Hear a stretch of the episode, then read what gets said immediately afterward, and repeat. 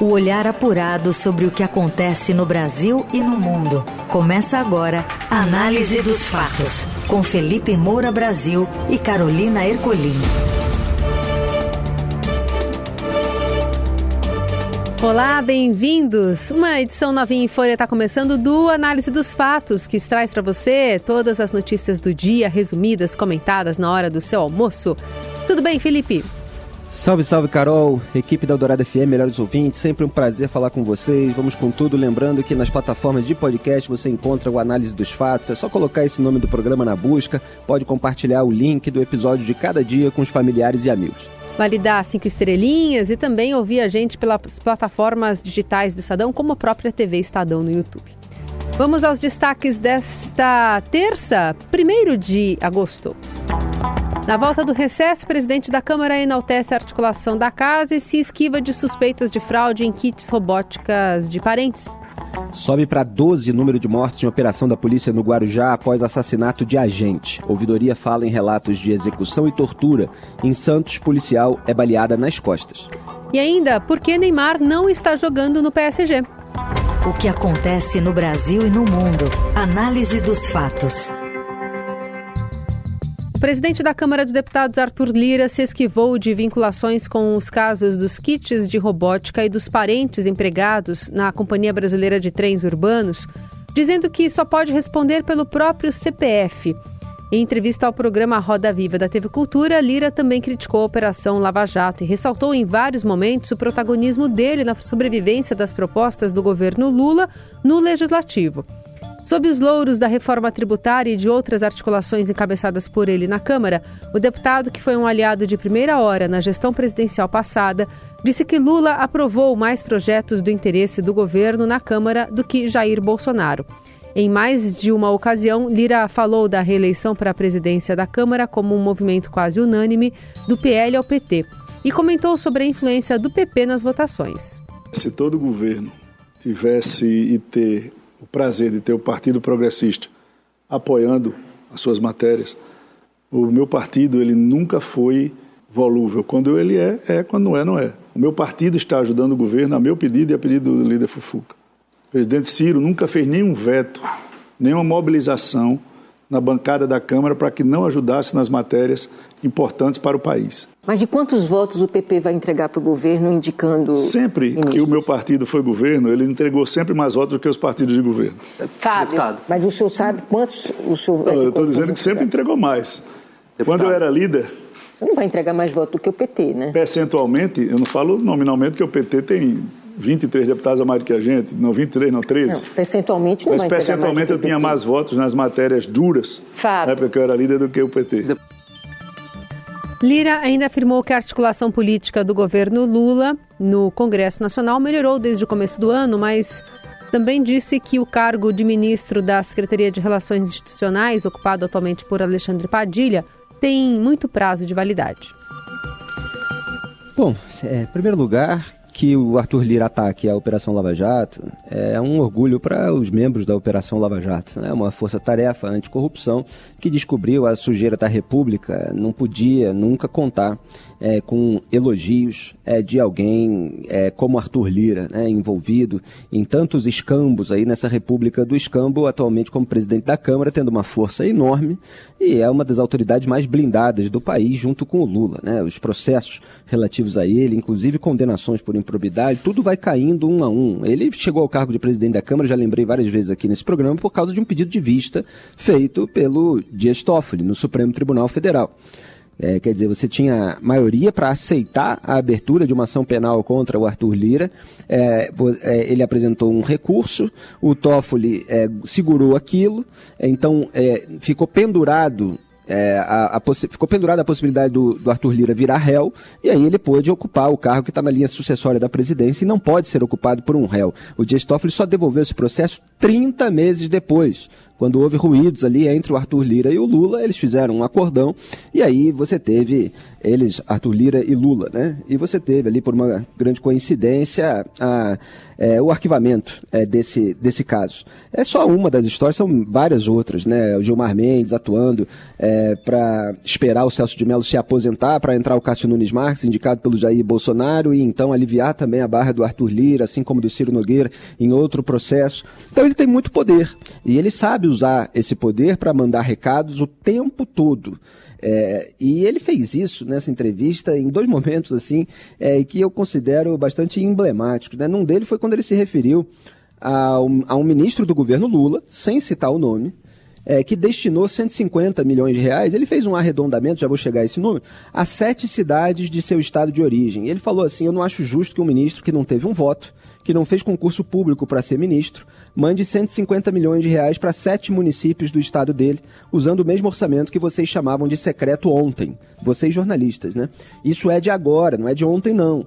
Essa foi a, a declaração do, do Arthur Lira. É, e eu é, trago aqui a informação é, que ele se refere ao ministro da Agricultura, o Carlos Favaro, que é o interlocutor do Lula com o agronegócio, é, que chegou a é, destinar 130 milhões de reais para sete municípios do Mato Grosso, dos 140 milhões de reais que foram empenhados, né, que é uma etapa que antecede o pagamento. Então o Lira só arredondou aí para 150. Quando isso aconteceu, é, o, os líderes do Centrão ficaram chateados, porque eles querem esse dinheiro.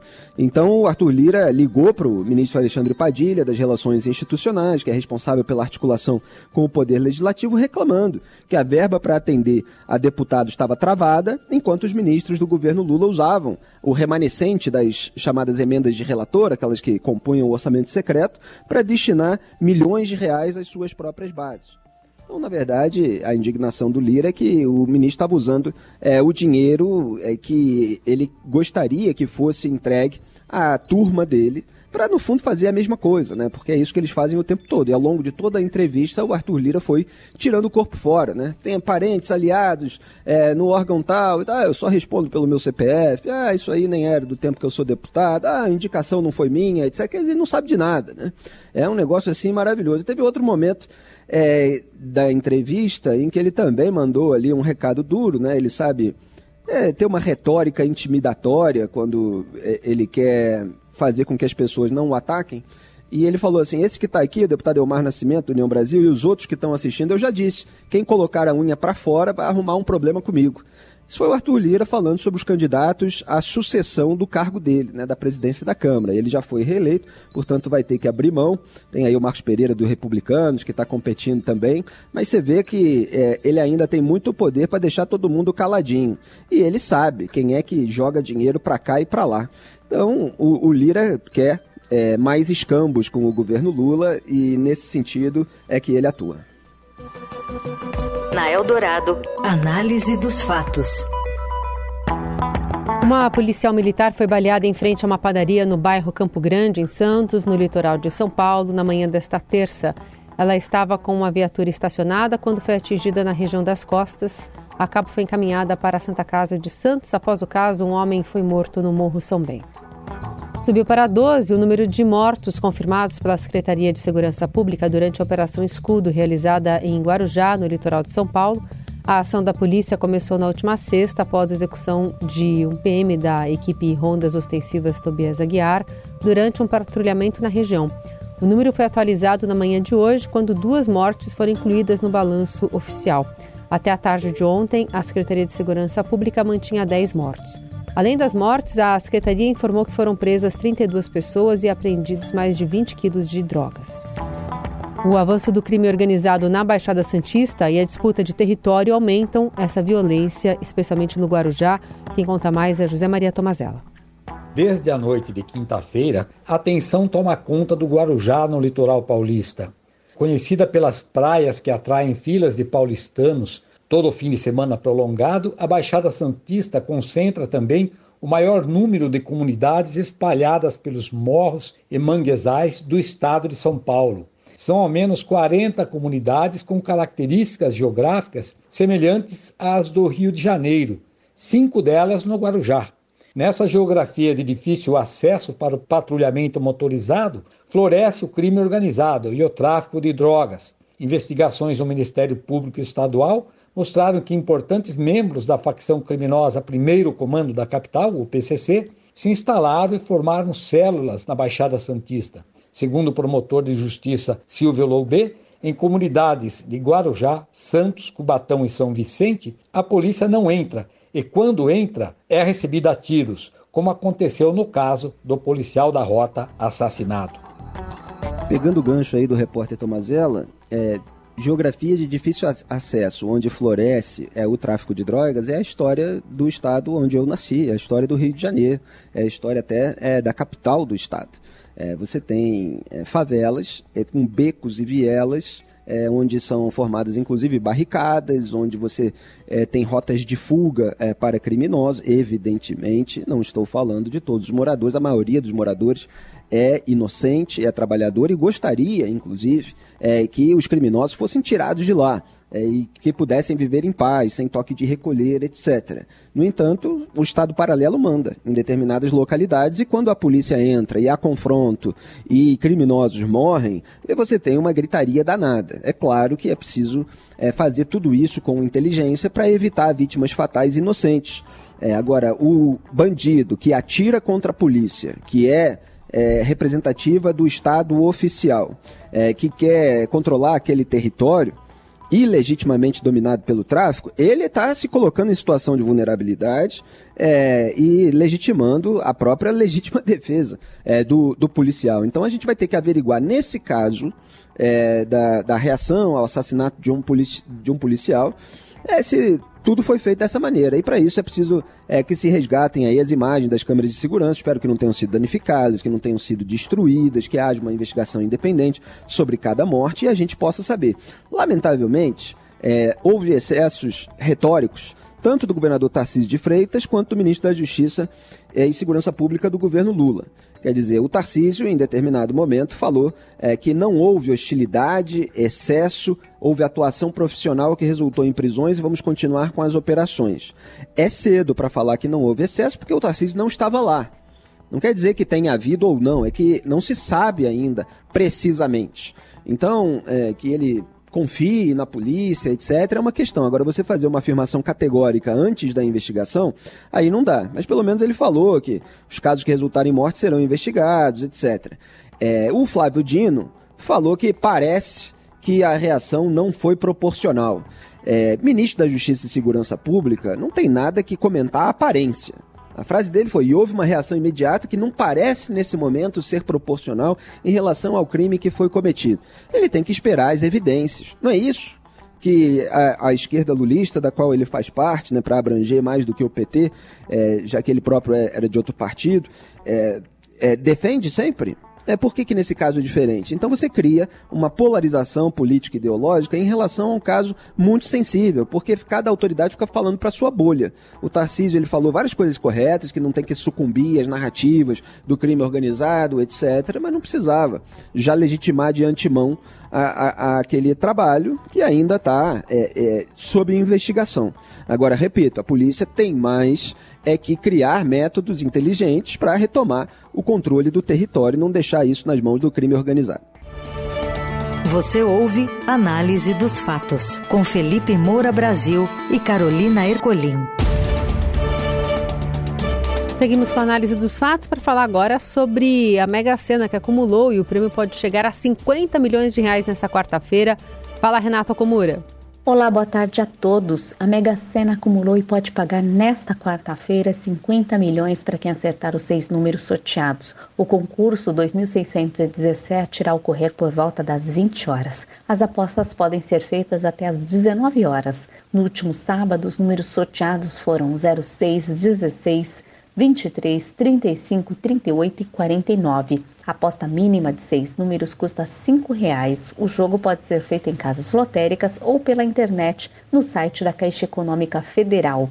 A Mega Sena paga milhões para o acertador dos seis números sorteados, de acordo com a Caixa Econômica Federal. Ainda é possível ganhar prêmios ao acertar quatro ou cinco números dentre os 60 disponíveis no volante de apostas. E para participar, a pessoa deve marcar de 6 a 20 números do volante, podendo deixar que o sistema escolha os números, a surpresinha, ou concorrer com a mesma aposta por dois, quatro ou oito concursos consecutivos, a teimosinha. Para mais informações, acesse o site do Estadão. Esse é o velho imposto sobre a esperança. Todo mundo ali fazendo uma fezinha, gastando o seu dinheirinho, entregando para o Estado na esperança de ficar rico. Agora, talvez seja, apesar das probabilidades mínimas de cada apostador ganhar, é o único imposto que é possível que haja algum retorno, né? Porque o resto a gente sabe que é pessimamente utilizado pelas autoridades públicas e não gera serviços razoáveis. Na Eldorado, análise dos fatos.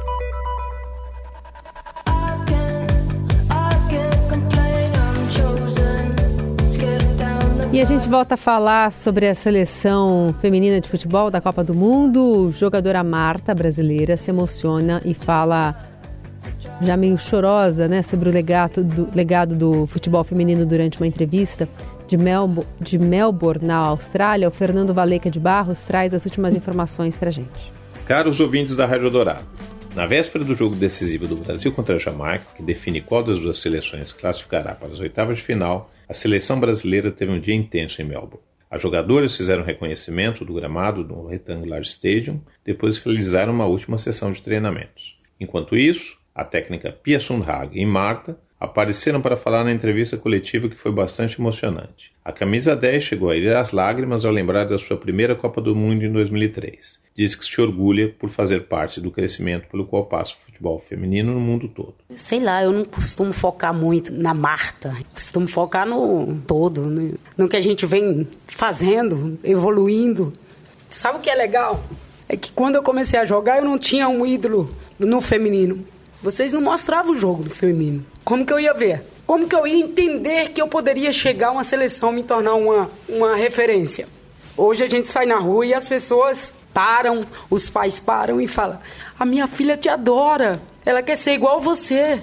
Ah, e não é só com a Marta, é com outras atletas também. Então hoje a gente tem as nossas próprias referências. Isso não teria acontecido se a gente tivesse parado nos primeiros obstáculos. Então é uma persistência contínua que não começou só comigo, mas começou com muita gente lá atrás, mas que a gente tem muito orgulho. E a gente pede muito para que a nossa geração continue a fazer isso, continue a inspirar cada vez mais meninas, meninos, não, não importa a idade. Sobre o jogo decisivo com as jamaicanas, a técnica Pia Hog deu tom com uma frase curta: It's now or never, ou seja, é agora ou nunca. Também estive na entrevista de Lorne Johnson, o técnico da Jamaica. Ele disse que confia muito no desempenho do seu time, especialmente no faro de artilheiro da atacante Khadija Shaw. Se empatarem, os jamaicanos ficarão com a vaga por causa do surpreendente empate que arrancaram da França na primeira rodada. Nos jogos da rodada de hoje, que já terminaram, a grande surpresa foi o empate sem gols dos Estados Unidos diante da seleção de Portugal, com isso, quem ficou com a liderança do grupo C foi a Holanda, que goleou o Vietnã por 7 a 0. No grupo D, a grande surpresa foi a eliminação da China, que foi goleada por 6 a 1 pela Inglaterra, que já estava classificada. Nesse grupo, quem também está nas oitavas de final é a Dinamarca, que ganhou do Haiti por 2 a 0.